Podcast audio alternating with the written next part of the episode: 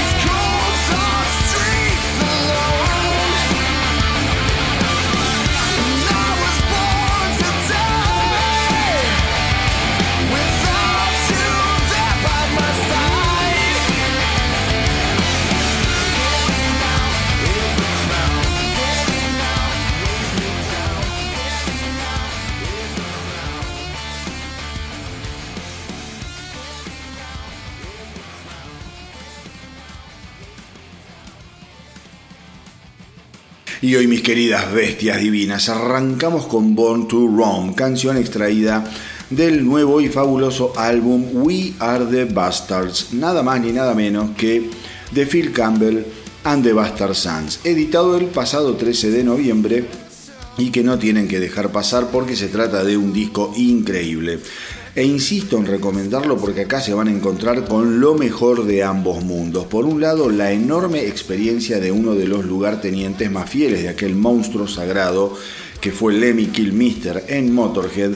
Y por el otro lado se van a encontrar con la sangre joven y efervescente de sus hijos Todd, Dane y Tyla, más el cantante Neil Starr que le ponen toda esa energía extra y moderna a un trabajo repleto de viajes e intermitencias entre lo clásico y lo nuevo. Esta semana además se estrenó el video de Born to Rome y Phil Campbell estuvo eh, repleto de sabiduría cuando aseguró que aquel que esté buscando una buena dosis de rock and roll para atravesar estos tiempos difíciles no tiene más que escuchar We Are the Bastards.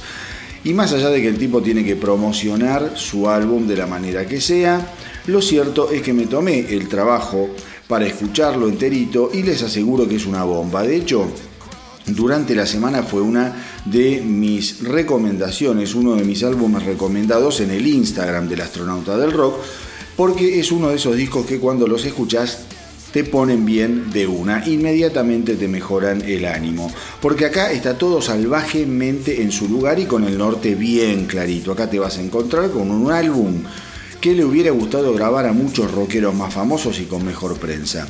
Se me ocurre pensar, por ejemplo, en los Guns N' Roses, que hoy en día se convirtieron en una banda tributo a sí mismos y que literalmente ya podrían haber sacado algo eh, al mercado después de tanto tiempo de andar girando y rompiendo las pelotas con Welcome to the Jungle. Pues bien, el día que los Guns N' Roses se decidan a sacar un nuevo álbum, mi recomendación es que antes le peguen una buena escuchada a We Are the Bastards, un álbum de rock and roll lleno de sudor, pelotas y adrenalina, que son tres ingredientes más que necesarios para todo aquel rockero que tenga pensado subirse a un escenario y gritar un, dos, tres, va. Un álbum tremendo. Y otra rockera legendaria que está con los motores en marcha es la hermosa y talentosísima amor de mi vida Nancy Wilson, violera y cantante de la histórica banda Heart, que eh, comparte con su hermana Ann Wilson, ya no tan hermosa, pero que canta como los dioses. Generalmente eh, Ann Wilson es considerada la cantante principal de la banda, pero en su disco eh, solista, Nancy Wilson se va a hacer cargo de todas las voces.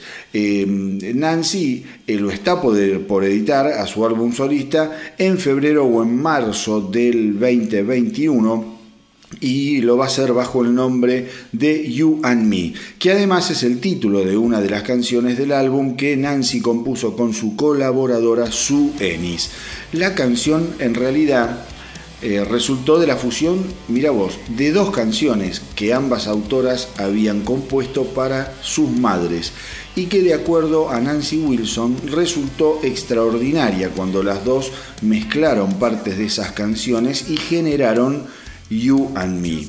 En cuanto a los invitados que colaboraron con Nancy en su disco, la cantante eh, contó que compuso una canción, por ejemplo, con Das McCagan de los Guns N' Roses y Taylor Hawkins, batero de los Foo Fighters.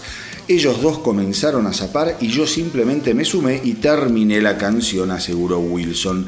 El tema se llama Party at the Angel Ballroom.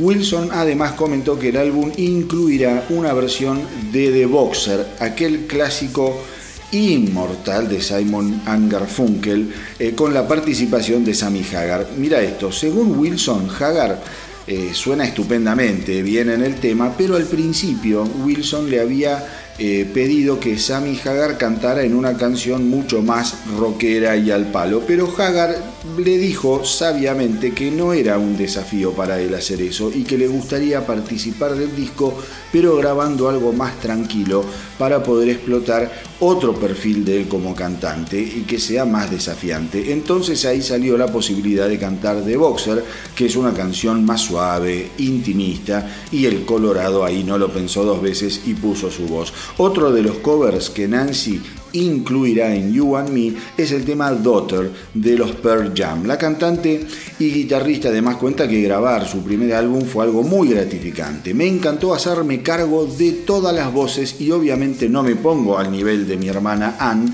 pero me resultó sumamente divertido. Cantar y hacer todas las armonías yo sola fue algo que me llenó de alegría y me resultó realmente maravilloso, dijo. Recordemos que cuando hablamos de Nancy Wilson a esta altura del partido, muchachos y muchachas mías, estamos hablando de una institución de la industria del rock. Virtuosa guitarrista ya desde los 10 años, junto a su hermana Ann, vendieron millones de álbumes con su banda Heart. Eh, inundando las radios de clásicos con canciones que todos conocemos, qué sé yo, Barracuda, Magic Man, Crazy on You, All I Wanna Do is Make Life to You o What About Love. Pero volviendo a Nancy, ahora vamos a escuchar el primer adelanto de su nuevo álbum, que es la versión hermosa de The Rising eh, del fantástico Bruce Springsteen, estrenada el mes pasado. Y les aseguro que es una interpretación verdaderamente inspiradísima, así que disfrútenla.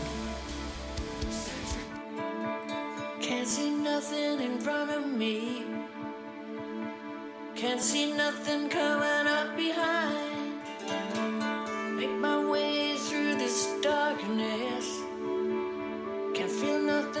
sky of tears,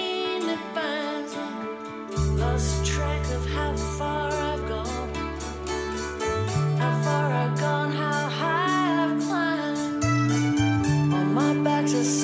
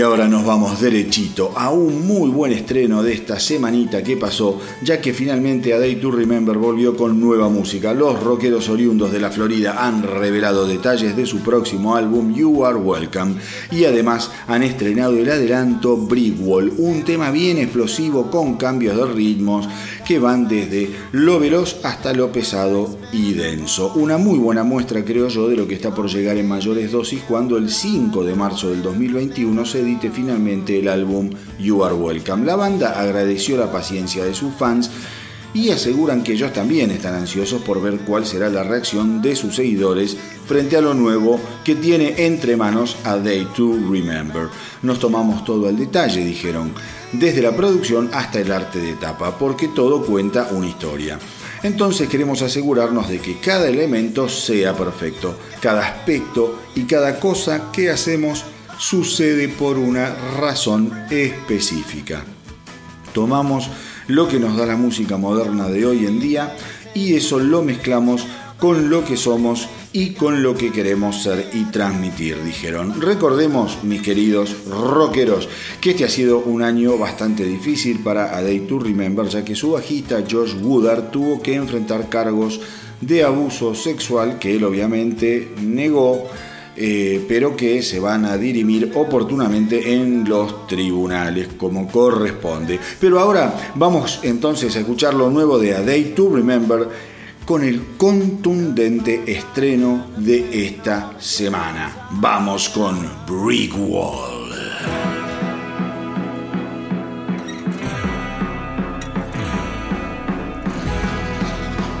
Some call it fate, laws of attraction take on new weight. I sit in silence and hope for change, reckless abandon of what we take for granted. Of what we take for granted. No escape, no future, no luck lost on a loser. No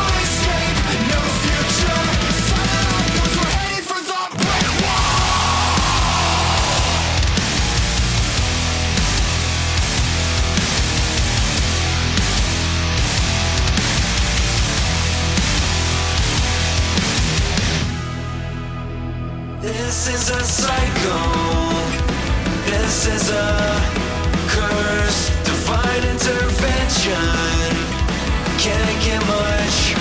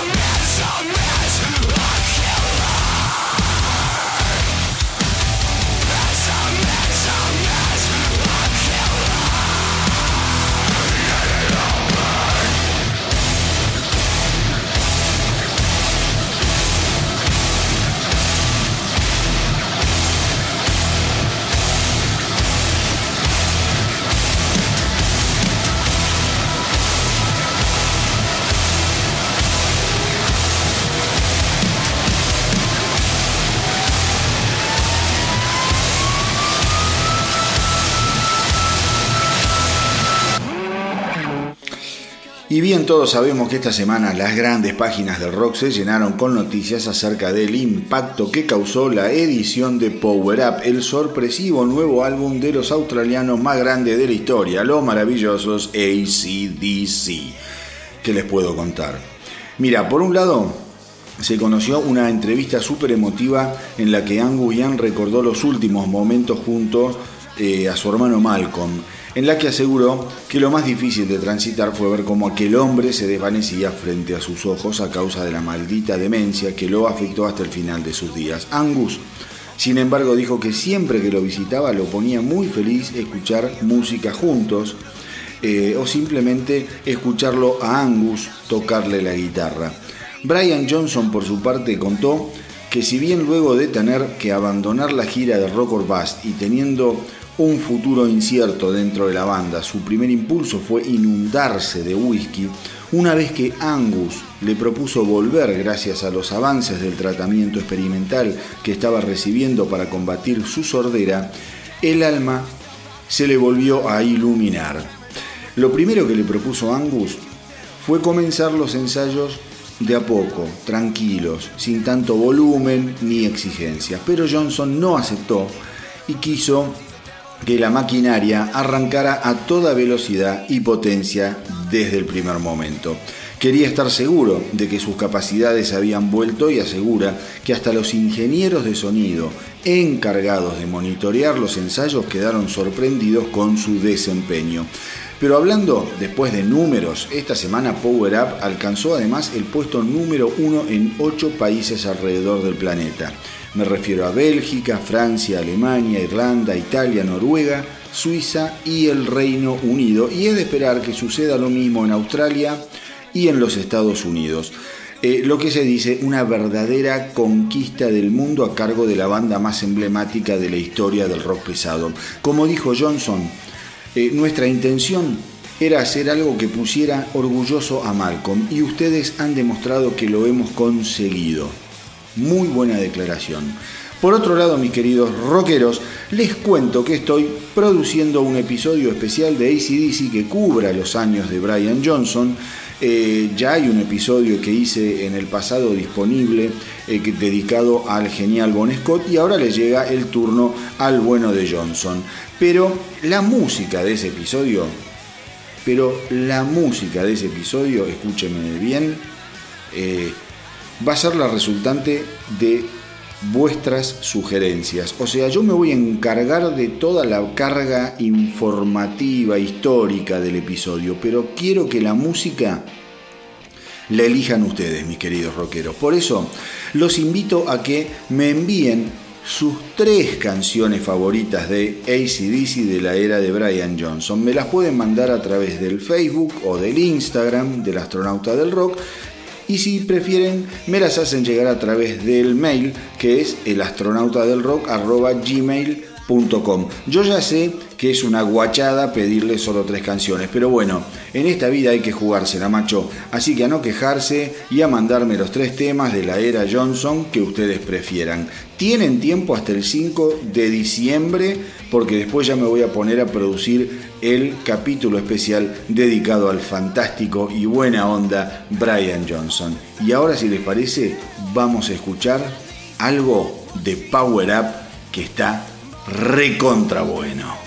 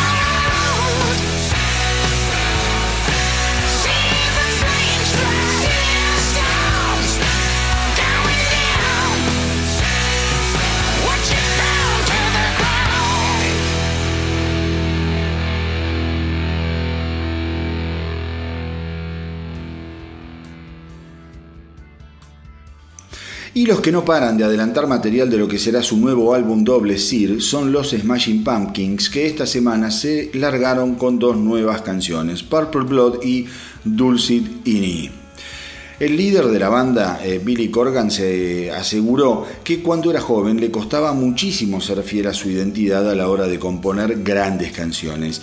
Si hoy en día hubiese tenido 20 años me hubiera sido mucho más fácil ser yo mismo, dijo Corgan, pero en 1990 mi aspecto andrógino y mi voz prácticamente femenina y la música que hacíamos no era algo que la gente aceptara o abrazara con demasiada pasión o en forma inmediata. No entendían y se preguntaban de qué mierda la íbamos. Hasta se planteaban por qué había una chica y un asiático en la banda. Creo además que nuestro nuevo álbum Sir es el resultado de la vuelta a nuestra confianza en simplemente hacer aquello que queremos sin estar atrapados en paradigmas de otros. Actualmente estoy componiendo algo que suena a 1993 y estoy seguro que si lo grabáramos la gente diría, uy, volvieron. Pero la verdad es que nunca nos fuimos, simplemente nos interesa más estar pensando en la próxima parada y no tanto en la que ya pasamos. Como siempre, Billy Corgan es un músico súper inquieto e interesante para escuchar tanto en sus canciones, en sus discos como en sus declaraciones. Para mí, de todo lo que fue la era de los 90, eh, fue el tipo que mejor supo alejarse del grunge y hacer un camino súper arriesgado, súper creativo, súper fino, eh, un poco dejando de lado la tendencia o la moda, mal que le pese a los fanáticos del grunge. El grunge también fue una moda y este tipo supo hacer su camino eh, en forma individual y de manera brillante y ultra creativa. Así que escucharlo para mí siempre es un placer porque siempre me deja algo. Personalmente además estoy esperando ansioso la edición de Sir del que escuchamos muchísimos de los adelantos que han estado tirando en estas últimas semanas y Ahora, como no podía ser de otra manera, vamos a escuchar este nuevo adelanto de los Smashing Pumpkins. Vamos con Purple Blood. I'm in love with your girl. I'm in love with your fear. By the touch of your hands. I'm far from here. Oh, sunny days.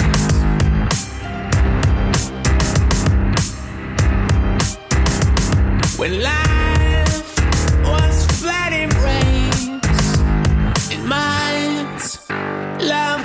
want me.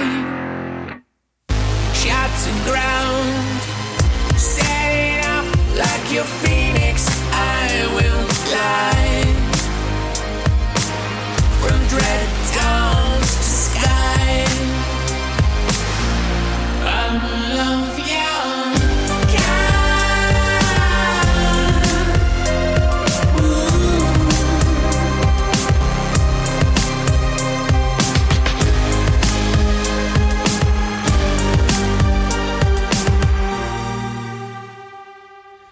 believer by your side. Sun is so you cannot rise. Fever by your side. Sun is so you cannot rise. I'm in love with your kind.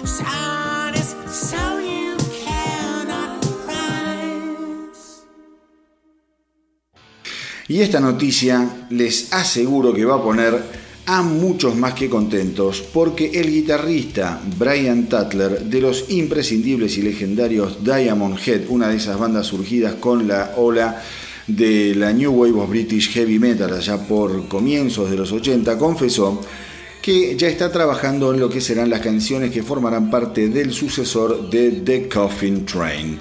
Em, estuve componiendo durante todo este periodo de confinamiento, aseguró, no pudimos estar juntos y nuestro último concierto fue el 8 de marzo pasado, así que todo lo que hice fue componer. Pensé que era una buena oportunidad, una oportunidad fantástica e ideal para hacerlo, entonces me enfoqué en generar nuevo material. Sin recitales a la vista ni nada en el horizonte próximo, no había nada mejor que hacer y no había otra alternativa. Todavía no pudimos ensayar nada de este nuevo material, pero creo que tengo bastantes buenas ideas. Aún sigo trabajando en ellas, un poco cada día, pero van a quedar fantásticas. En cuanto a la dirección musical futura de los Diamond Head, Tatler asegura que lo único que intentan es hacer un buen álbum de Diamond Head, sin alejarse demasiado de lo que siempre hacen. El cantante Rasmus von Andersen eh, siguió esa línea de pensamiento diciendo que a pesar de estar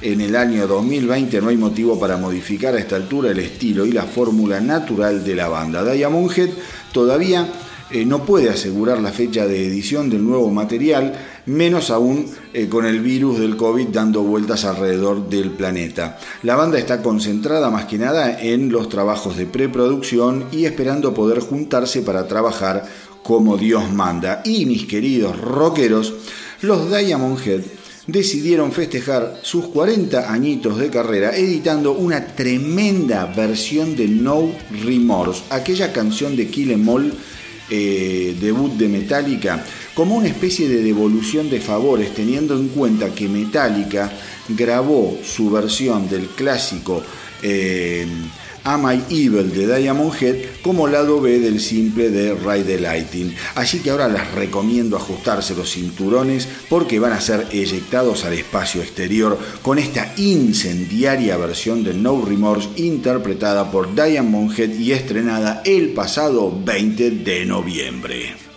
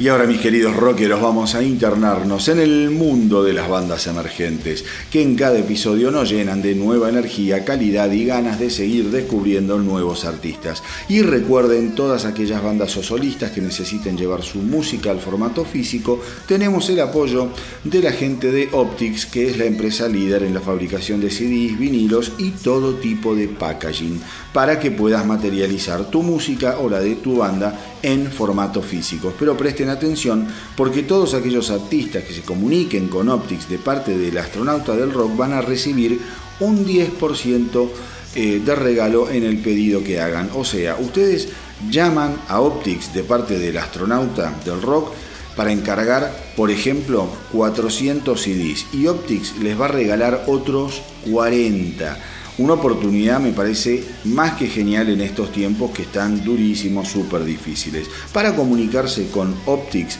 pueden ir directamente a la web de la empresa que es www.optics.com.ar o a su Instagram que es arroba optics-arg. Así que desde acá, muchísimas gracias a la iniciativa de los amigos de Optics y ojalá que lo puedan aprovechar porque gente de primera y de un nivel absolutamente profesional. Y hoy vamos a darle la bienvenida a Nandos, ese proyecto liderado por Fer Caballero que se encuentra presentando Sesiones de Cuarentena, que es un nuevo EP de 6 covers que ya está disponible en todas las plataformas digitales. Sesiones de Cuarentena fue grabado a la distancia debido justamente al eh, drama del coronavirus en colaboración de grandes músicos y sin dudas quedará como un referente de los tiempos que corren y de las nuevas formas de producir música a la que los artistas se vieron obligados a adaptarse. El sonido de Nandos siempre se caracterizó por estar plagado de influencias de los 70, con muchos guiños al blues y al hard rock, cosa que se puede escuchar perfectamente en su increíble y muy recomendable primer álbum Buscando la Verdad que se editó en el 2019.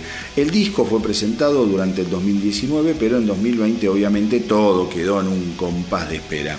Por otro lado, mis queridos rockeros, les cuento que este miércoles 25 de noviembre por el Instagram Live del Astronauta del Rock voy a estar haciendo contacto justamente con Nandos a las 10 de la noche hora argentina. Ahí Fer seguramente nos estará contando todo lo que tuvo que ver con el proceso de grabación de sesiones eh, de cuarentena y también vamos a estar hablando de su pasado, su obra en general y planes a futuro. Así que los esperamos el miércoles 25 de noviembre a las 10 de la noche por el Instagram Live del astronauta del rock para charlar con Nandos. Mientras tanto, obviamente, vayan y escuchen la propuesta de Nandos que les aseguro les va a hacer temblar las patitas, porque ahí vas a tener violas y ritmos muy contagiosos con la justa distorsión rockera que tan uno disfruta. Y por supuesto, visítenlo en Instagram y en YouTube y tírenle la mejor de las ondas, porque a los artistas nuevos siempre hay que mimarlos, cuidarlos y alentarlos para que sigan adelante con su arte. Y como siempre les digo, o al rock lo salvamos entre todos o no lo salva nadie. Y a vos, sí, a vos te estoy hablando. Si tenés una banda o sos solista, mandame todo lo que haces a elastronautadelrock.gmail.com elastronautadelrock.gmail.com y desde acá te voy a dar una mano para difundir todo lo que estés haciendo. Y para que se den una idea de la chapa grosa que maneja Nandos, vamos ahora con su maravillosa versión de Be Yourself, nada más ni nada menos que de Audio Slave. O sea, las tenés que tener bien, pero bien grandes para animártele a semejante canción una genialidad.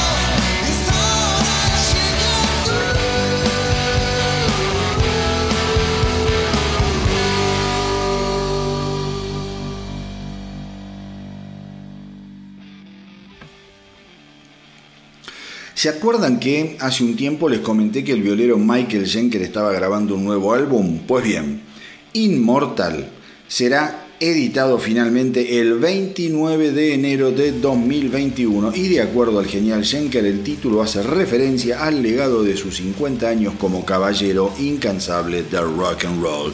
Y para ir degustando un poco de lo que será Immortal, Schenker acaba de lanzar su primer simple, Drill to Kill, un tema bien rápido y pesado que además hará las veces de apertura del álbum en cuestión. Lo mejor de todo es que además el tema tiene como cantante a Ralph Shepherds de Primal Fear. Eh, más allá de esto, el cantante principal del disco va a ser el talentosísimo chileno Ronnie Romero, recordado por poner su voz en la breve y reciente epopeya de Rainbow de Richie Blackmore. Immortal eh, contará con 10 canciones y contendrá esa obra maestra que es, sin dudas, In Search of the Peace, of Mine, canción que Jenker compuso a sus 15 años y que Scorpions grabara en Lonesome Crow allá en 1972. Así que mis queridos rockeros, no falta tanto para el nuevo festín de Michael Schenker que seguramente estará repleto de manjares como este adelanto que vamos a escuchar ahora. Vamos con Drill to Kill.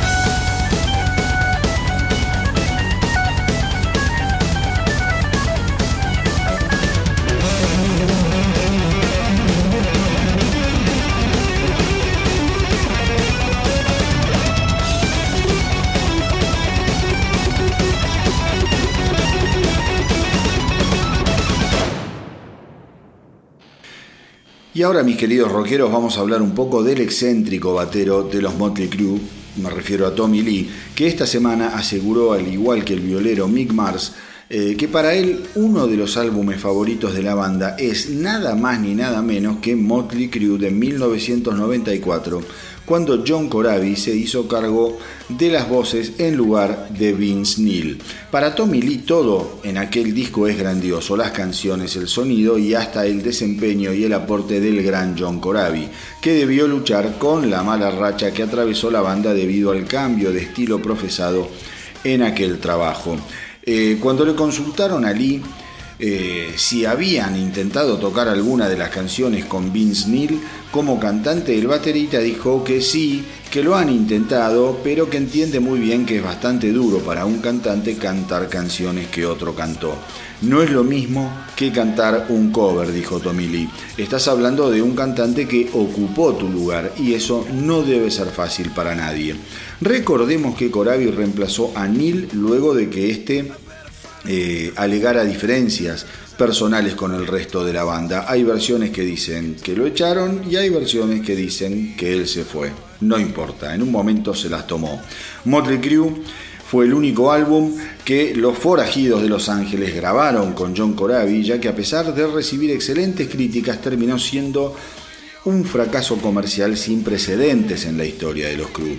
Así todo el álbum llegaría eh, a estar en algún momento dentro del top 10 de ranking de álbumes, creo que llegó al número 7 o por ahí, pero cuando Neil decidió volver a Motley Crue, el bueno de Corabi fue dejado de lado y terminó formando la banda Union junto al entonces ex Kiss Bruce Kulick.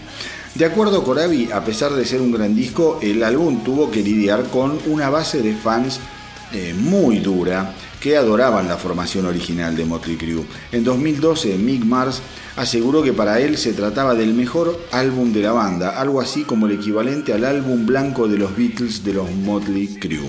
Y lo cierto es que cuando Neil dio un paso al costado se la dejó muy pero muy difícil a sus compañeros, pero al contratar a Corabi además de tener un gran cantante en sus filas, de pronto se encontraron que podían trabajar a dos guitarras y eso los hizo sonar de manera muchísimo más sólida. Corabi además era capaz de componer excelentes canciones y eso cambió la dinámica por completo. Pero Lee coincide con Corabi en cuanto a que una vez que los fans se acostumbran a una fórmula y especialmente a un cantante es muy difícil hacerlos cambiar de opinión o adaptarse. Y de hecho fue el mismísimo Corabi el que eh, sugirió que la banda trayera de vuelta a Neil, que siempre sería considerado como la voz de los Motley Crue.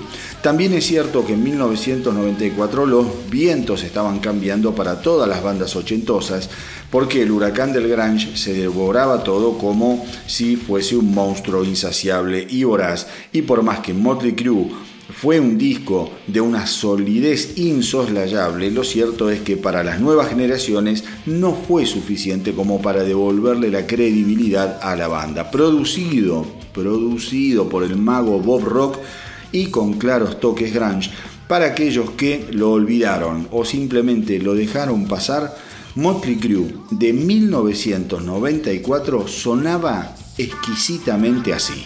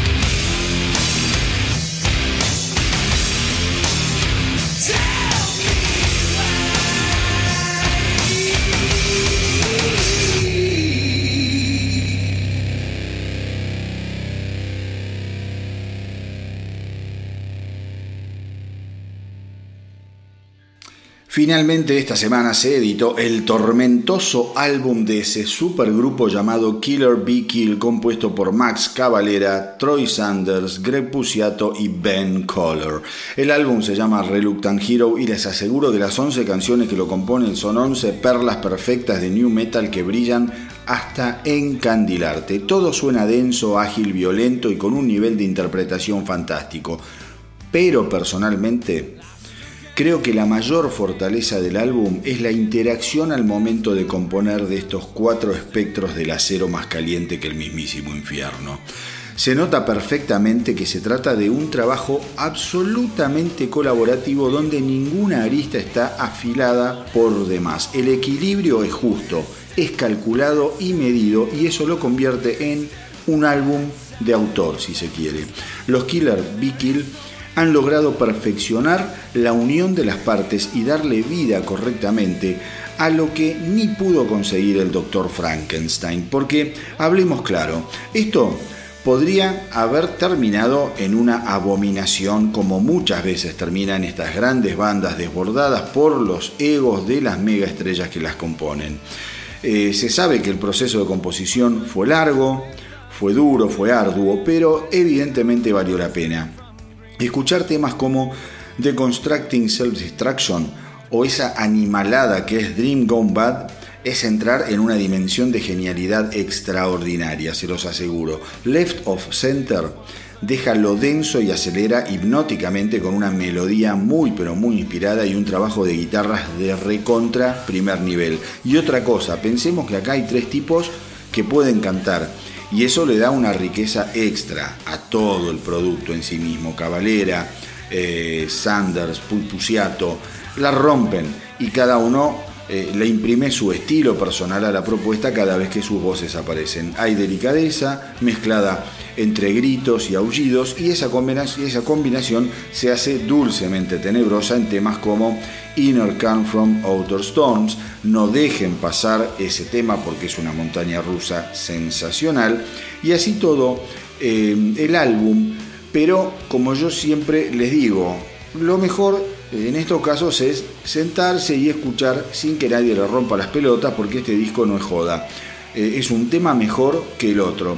Comfort from Nothing es otra masa densa y machacante en medio tiempo que si te descuidas te quiebra la espalda. Y Dead Limbs eh, es una clase magistral de trash que te ataca de principio a final como una ametralladora atorada. Digo, pero quizá el mejor resumen eh, de las sensaciones que vas a experimentar escuchando esta obra maestra de Killer Be Kill sea el tema que justamente le da nombre al álbum. Encerrate en tu celda personal, tira la llave por el inodoro y déjate llevar por el escalofriante y atrofiante Reluctant Hero.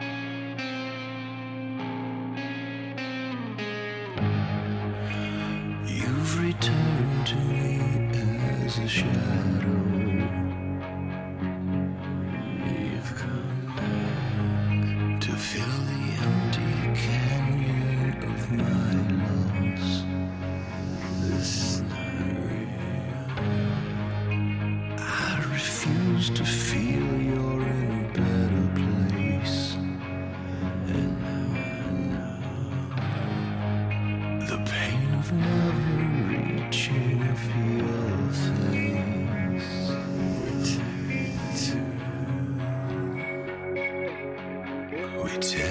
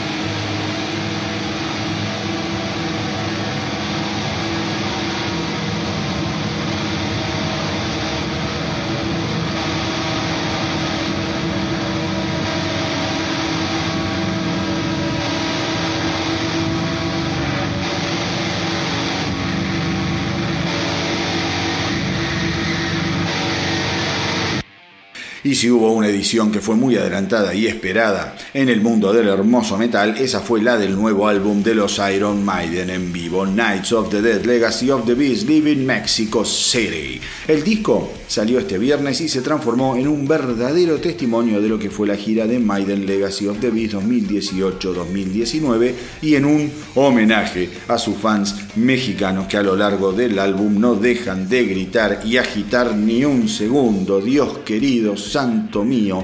O son realmente muy fanáticos estos tipos o se habían chupado todo el tequila antes de ir a los shows. O quizá ambas cosas, cosas que me parecen perfectas, porque ir a un recital de Maiden y no agitar no existe. Así que muy bien por romper y romper y romper tanto, pero tanto las pelotas entre canción y canción, aplaudiendo, gritando, jodiendo. Eso es un disco en vivo, porque un disco en vivo tiene que estar vivo, abajo y arriba del escenario. Pero bueno, lo cierto es que este álbum eh, muestra a una banda en total estado de gracia, repleta de confianza al punto de regalarnos canciones que no se escuchaban sobre el escenario hace décadas. Escuchar a Dickinson regodearse de placer en Where Eagles There es una experiencia que genera realmente ternura. Es un cantante que eh, ya está grande quizá y que, ¿cómo te podría decir?, arrastra a veces las palabras que antes escupía como si nada, pero acá sale a pelearla como un titán y eso, loco, no tiene, no tiene valor, eso es lo que hay que hacer. Porque un cantante de rock que con el paso del tiempo no está dispuesto a romperse un poco, entonces mejor que se dedique a pilotear aviones. Y Dickinson, y Halford, por ejemplo, son dos guerreros añejos y malheridos que no le escapan a las batallas aunque se les presenten arriesgadas. Van y ponen el pecho y se la bancan.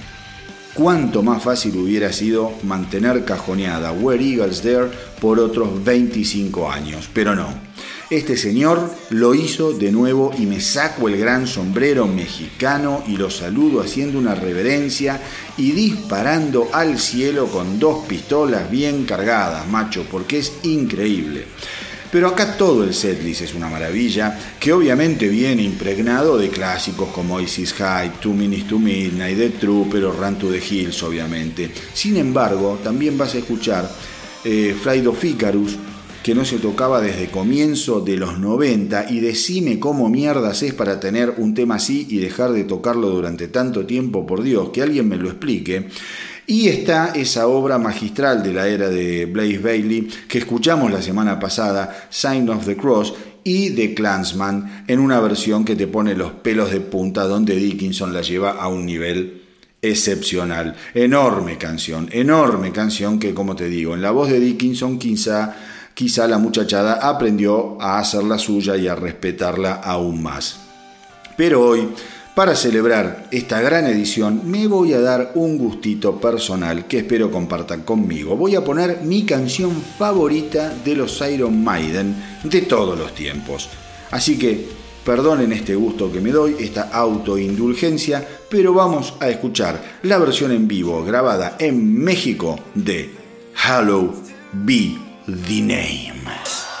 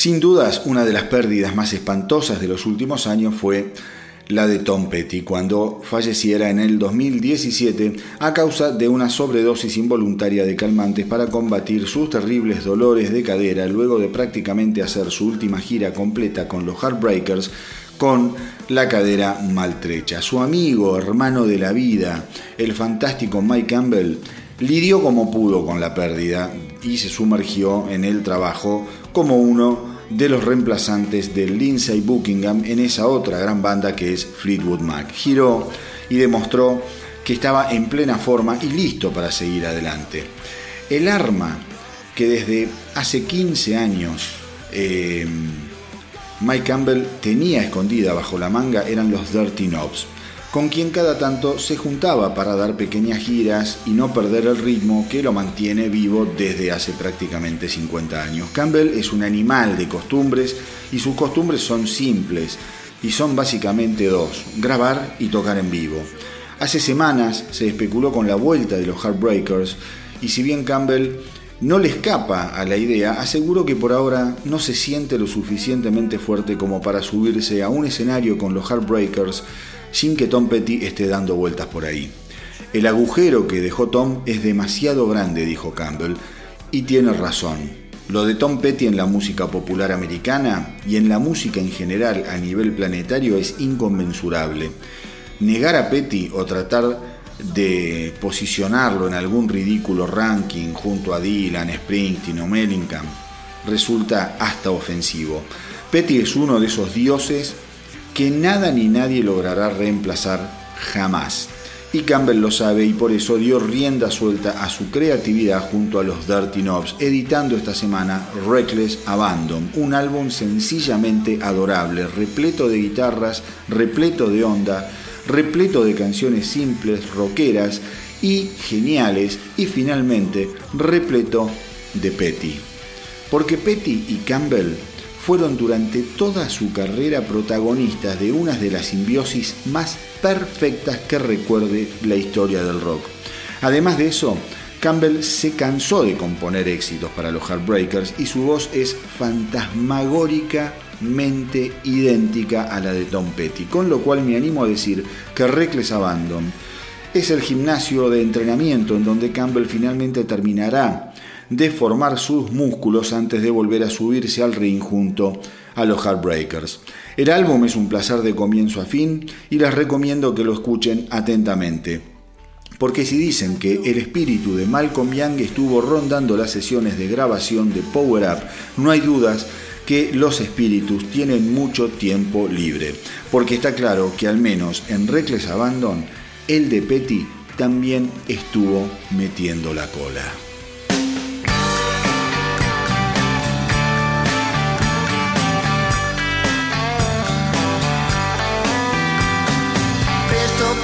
Mama, don't you point that thing at me. I'm a lover, not a fighter, just down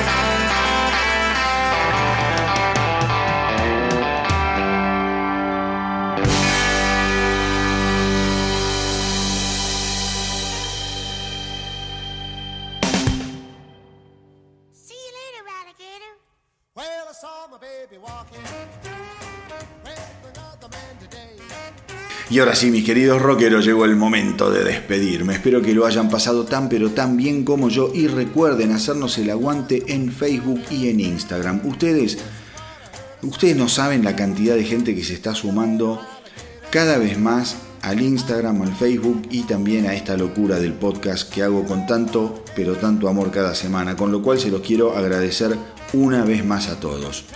Y si tenés una banda o sos solista, te lo repito, porque seguramente cuando te lo dije hace un rato estabas ahí poniéndole manteca a la tostada y clavándote un café calentito mientras yo estoy hablando acá como un pelotudo. Así que si tenés banda o sos solista, anota, tenés que mandarme todo a elastronautadelrock.gmail.com elastronautadelrock.gmail.com y desde acá te voy a estar dando una mano para difundir lo que estés haciendo. Pero antes de despedirnos, hasta el próximo episodio de El Astronauta del Rock, como siempre les tengo una yapa de último momento. Y les aseguro que se trata de una de las canciones más especiales y conmovedoras que escuché en mucho tiempo por un sinfín de razones. Primero y principal porque la canción es una de esas obras de simpleza perfecta, tan perfecta que ya resulta complicado imaginar cómo fue gestada. Después viene el impacto del contexto, la mala gente, la pérdida, el peso de un apellido y tener que salir a mostrar las cocardas y la propia valía llamándote nada más ni nada menos que Wolfgang Van Halen. Y sí, hoy quiero terminar dándole todo mi crédito al hijo del recientemente desaparecido Eddie Van Halen, porque el pibe venía craneando, grabando y produciendo desde hacía años su álbum debut como solista. Un álbum que tenía eh, admirado a su propio padre por la mixtura de estilos y el talento que demostraba su hijo al tocar todos los instrumentos y al hacer todas las voces. Ok, me puedes decir que era el padre y que no podía decir otra cosa, y si te soy sincero, te confieso que yo también en algún momento pensé lo mismo. Pero como siempre, llega el tiempo en el que las especulaciones se dan la nariz contra la ventana de la realidad. Y en este caso la realidad me ha resultado fantástica.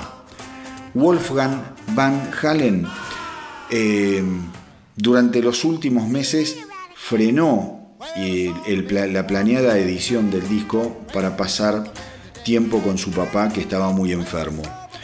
Cuenta además que llegó a mostrarle esta canción a su padre y que a pesar del peso emotivo de la letra nunca hablaron específicamente de la razón de ser de la canción. Supongo que la gente que se ama y que además es inteligente no necesita perder el tiempo en obviedades.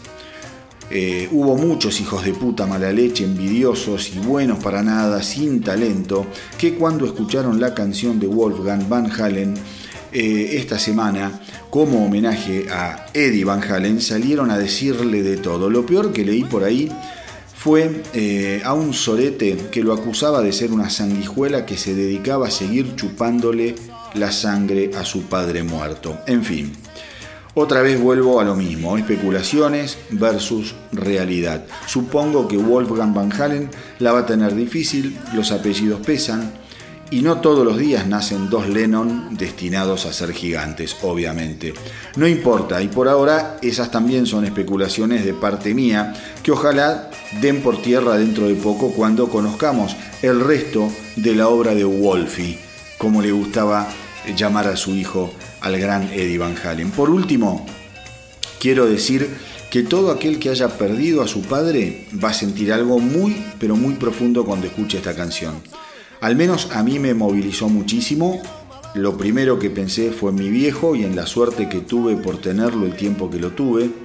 Lo segundo que pensé fue en la suerte que tuvo Wolfgang Van Halen al tener el talento necesario como para recordar a su papá de una manera tan pero tan sentida y maravillosa.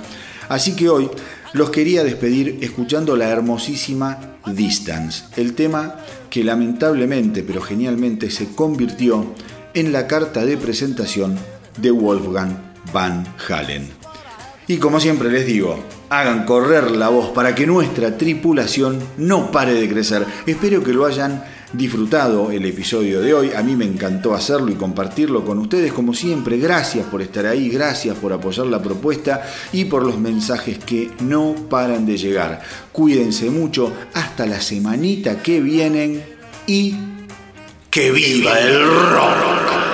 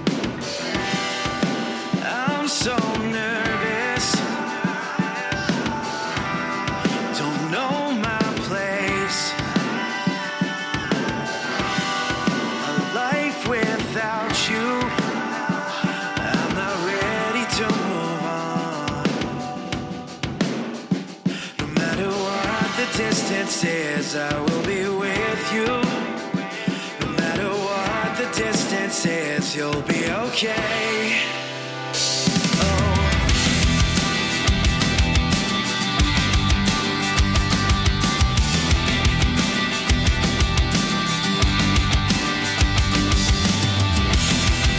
I'm so tired.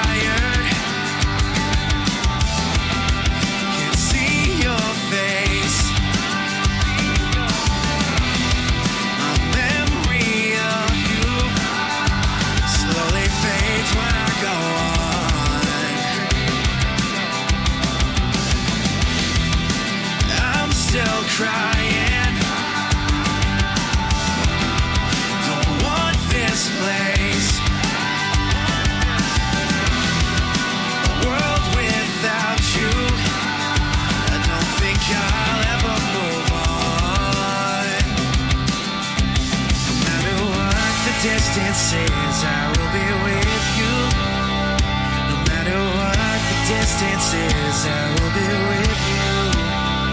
No matter what the distance is, I will be with you. No matter what the distance is, you'll be okay.